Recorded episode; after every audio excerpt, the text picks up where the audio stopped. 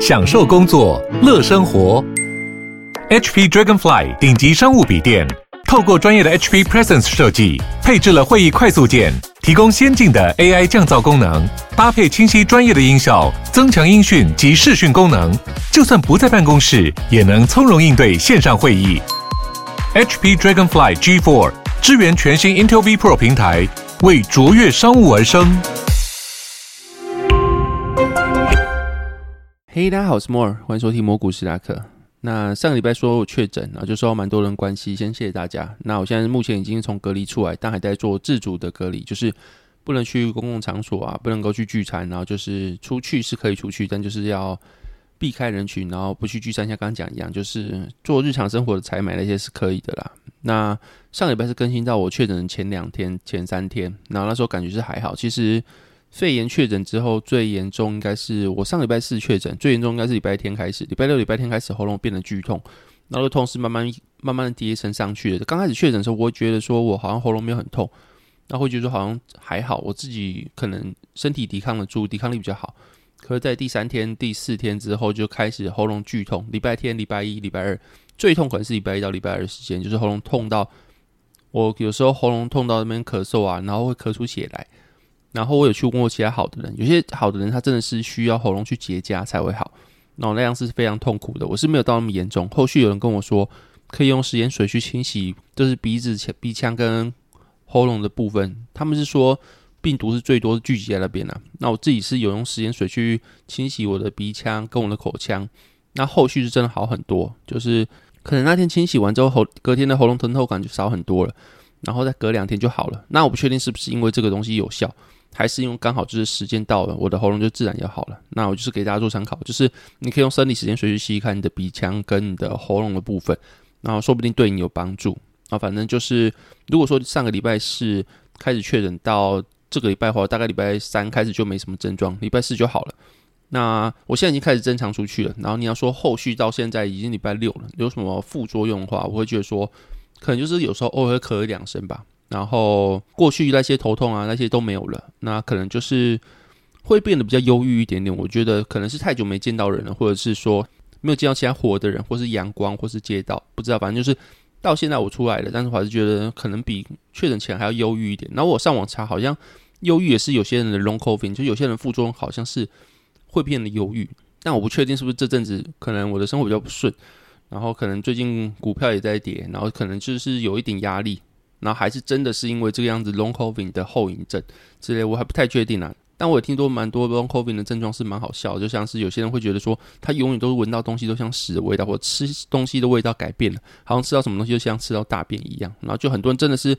呃，三个月呀，然后半年啊，他们的嗅觉跟味觉是真的做改变了。那我是没有这些改变，然后反正就是蛮庆幸我不用闻到屎的味道，不用吃屎的食物。那我自己这些是一切正常的。那忧郁这件事情，我可能再观察一下。那我也真的也不太确定是不是因为这个 syndrome。然后这个可能也没办法说去推给他，或者不是他。那就是我在持续观察，再跟大家讲好了。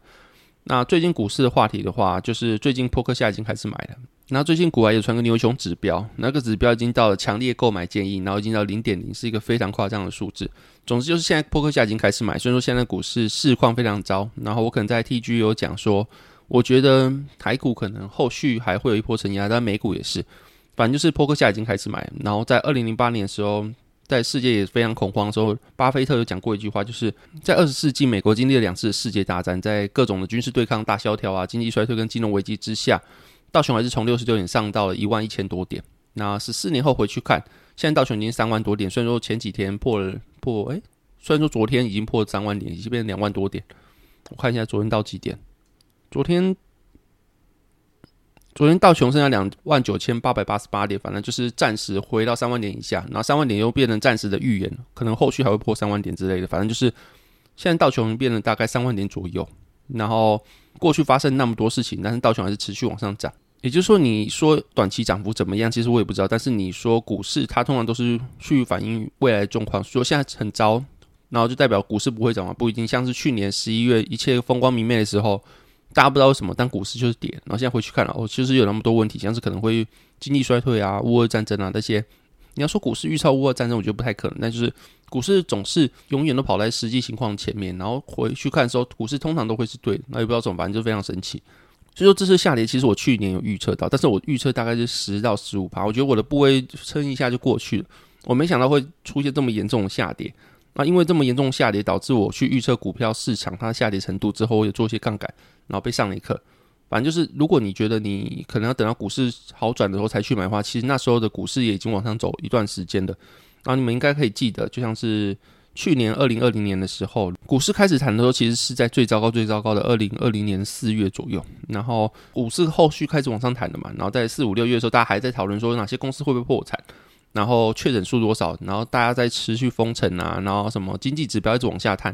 然后可能那时候股市已经开始往上很用力的谈了，然后你会发现那时候就会有一种股市跟全世界是两种错觉的感觉，世界很糟，但是股市一直往上涨。然后就跟现在其实差不多，就是一开始世界很好，但股市开始往下跌了。然后现在世界已经开始很糟，但是股票会一直糟下去吗？其实大家都不知道。然后过去还有举一个例子，就是在美国经济大萧条时期，大概在一九三二年七月的时候，然后跌到历史最低的四十一点。然后在后续的一年来，美国的经济其实持续低迷。然后在一九三三年三月，罗斯福当总统时候，其实美国经济才开始复苏，可能那时候已经比最低点上涨三十帕。也就是说，像刚刚讲一样，股市是会先去预先反映未来的，所以说。我也不太确定什么时候开始涨。现在一切看起来都很差，然后也听不到好消息。但就是，但如果持续空手，可能你会失去掉一些涨幅。然后你可以自己去做考虑，因为舍弃掉一些涨幅，然后去让自己保平安，这样心情会好一点。其实也是一种选择。也有很多人是这样子，优色交易者就是他们不去追求底部，然后一切看起来是稳定的时候，他们才会去买。但可能会让你的心情会保一些。比较平静一点，不用去去承受那些下跌所带来的承压，那都是可以自己去考虑的。不过目前美国情况是，最近的零售销售月率开始往下降，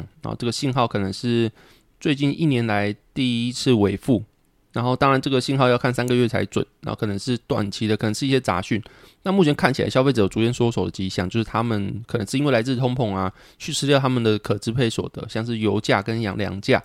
然后让他们能够购买的钱，扣掉一些必须开支之后，就开始变少了。那现在看到页岩油这个样子，其实是蛮尴尬，因为它现在没办法马上增产。就像现在新闻报道说他们的钻油井的数量增加二十帕，但钻完油井之后跟能够马上增产是两回事。那油井数量跟它的增产的产量其实也不是一个等比的数字，因为页岩油它的特性就是它的枯竭速度很快，然后油商要不断钻油啊，才会有新的油井可以采。不过过去因为疫情的关系，很多地方小型油箱已经开始倒闭了。然后现在再回去投资之后，其实很多很多的供应链是跟不上，所以他们今年才要加倍开采油田。那另外其实还有一个问题，就是美国总统，其实很多人说他们真的选错人了。然后选错人真的不是从他们的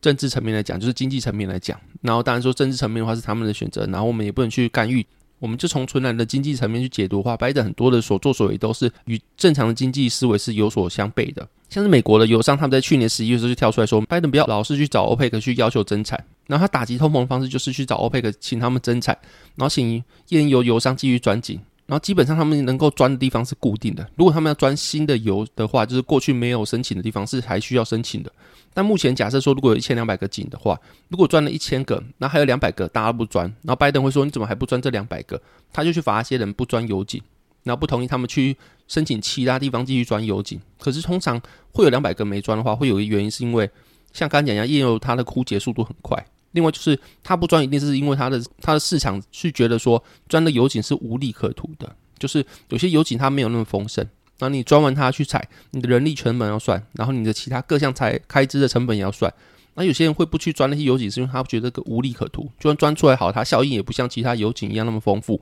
所以他刚才讲说，就算油井的数量增加了，不代表它的产油数量也会跟着增加，就是它不会是等比的增加。那 Joe Biden 他政见就是他希望大家可以减少对化石燃料的依赖，然后去走向一个环保的世界。所以说他当然不会让人家去开采新的油田，然后要他们去把那些深潜油井钻下去，然后不钻他就罚他们。所以说才会导致拜登他跟本土油商的关系不好。但他不好，他反而去找那些欧佩克那些中东国家去要求他们生产。然后换句话说，就是你看他自己的家里油不采。然后跟自己的油商处不好，然后一直跑去其他国家拜托人家产油，然后你自诩进步左派，但说出来你就是选择性的左派嘛。中东那些国家讨厌妇女人权啊，然后对普遍人群有很多的限制甚至迫害，然后你却无视这些东西去拜托人家产油给你，你自己国家却一直装政治正确的样子，然后他的一连串错误可能真的会让国家美国带来比较可怕的处境，可能会往错的方向走。然后他能想到解决通膨的方法，竟然是去对油商行商加税。然后定毛站长就有讲过，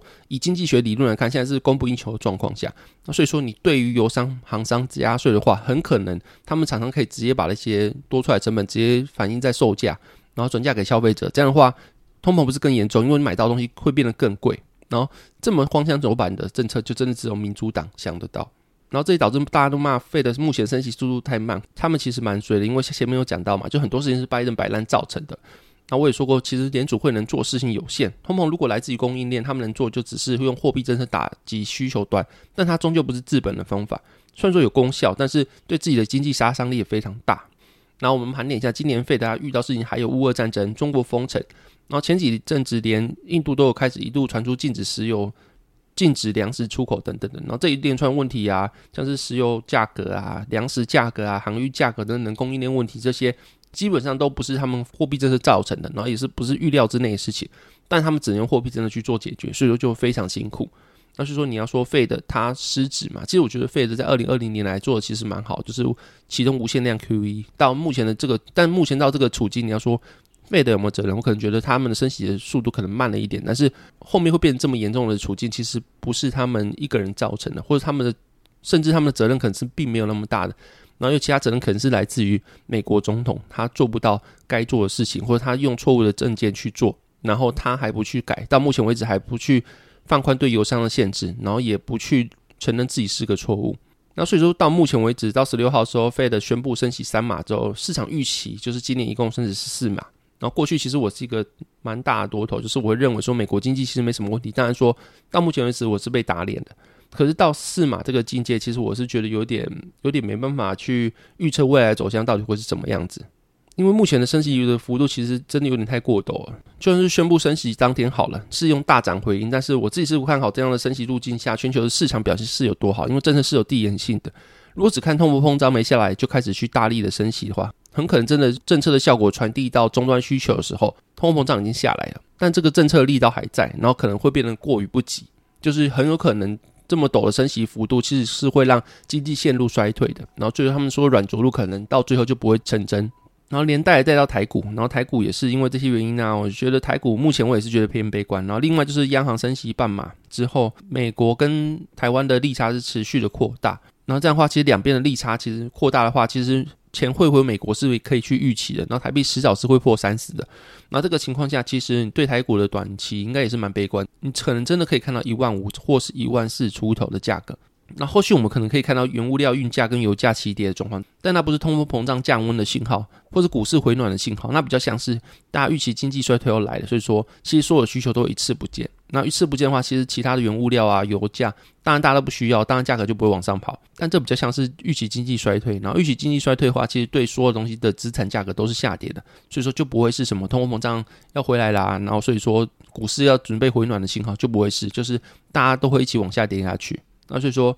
到目前为止的话，我会对现在的展望来说会比较偏保守，就是十四码对我的预期来说，其实是真的有点太多了。不过在这个情况下，我还是会用部位的七成去参与市场，然后就是管看它后续会走哪里，其实会不太知道。反正我就是持续参与市场。然后所以就有朋友问我说，为什么不年初卖一卖？因为我预料到下跌，但是我不知道下跌成这个样子。如果我知道下跌成这个样子的话，我当然年初卖一卖。反正就是我没有预料到会下跌到这个程度。反正我就是把我的部位还是放在市场，然后就去跟随市场去做波动。然后像巴菲特讲一样，反正巴菲特已经开始买了嘛，反正后续会有什么情况，我们都不知道。那我是预料目后续我是看悲偏悲观了，然后但是我可能会错啊，然后是没有一个人可以准确预料市场。与其是用自己的资产去跟市场对坐，然后去一翻两瞪眼，不如说持续参与市场，反正到最后你一定会是赢家。我是这种心态的。那如果你是真的还没参与市场的话，我会恭喜你，你错过一大段跌幅，然后你现在进场会是个非常好好的选择。可是，但是也有一派说法是九月可能会偏割，那就是大家过去会预期说九月可能会暂停升息，目前看起来是不太会，可能还是会升两码，但是九月的货币政策可能会比。现在还要变割一点，然后大家可以是观察一下那个情况。那个情况，如果联储会的政策真的有点转向的话，你再去进场，其实也是一个选择。因为大家会预期说，升息主要的所有的步调大概都是在今年完成，然后今年可能升到三点五趴，然后明年顶多就是四趴，就两码的期间。你去看点阵图的话，那后续就是二零二四年反而是会降息的，所以这个升息循环可能到二零二三年就做结束，二零二四年就开始做降息了。也就是说，表示说，如果你说股票市场目前的状况要到回暖，可能真的要等二零二三年中，然后市场去预期二零二四年开始会有降息循环的话，才会慢慢的走稳，或是真的会回来一个牛市。那到目前为止说的反弹，可能都会是指一个比较短暂的区间的波动而已。但就像我讲的一样，就是现在一块钱其实应该是比去年或是未来一块钱的价值还要大，因为你用一块钱去买股票。大家都在跌，你能买东西更多，所以说这时候整体市场下跌，对于一些人来说反而是一个机会，就是你反而去努力工作，努力生出现金流去投入市场来说的话，现在是一个事半功倍的时间点。然后另外就是人多的地方不要去，大家都在空的时候，如果你跟着空，可能短期会赚钱。然后当然那是你的选择啦，我自己会觉得，其实大部分财产的来源都会是在多头得到的。那现在这个空头，你如果去空的话，其实后续你如果不去做止损的话，其实一直往上空的话，它的亏损可以是无限的。那如果你真的不是一个高手，现在才要开始加入别人去空的话，其实你要自己想清楚。然后，所以就像我刚才讲一样，人多的地方不要去。与大家不同嘛，就是一件孤独的事情。现在市场嘛都在下跌的时候，你去做多头，大家会笑你说可能跟市场对坐啊，不要去，不要去跟趋势对坐。但是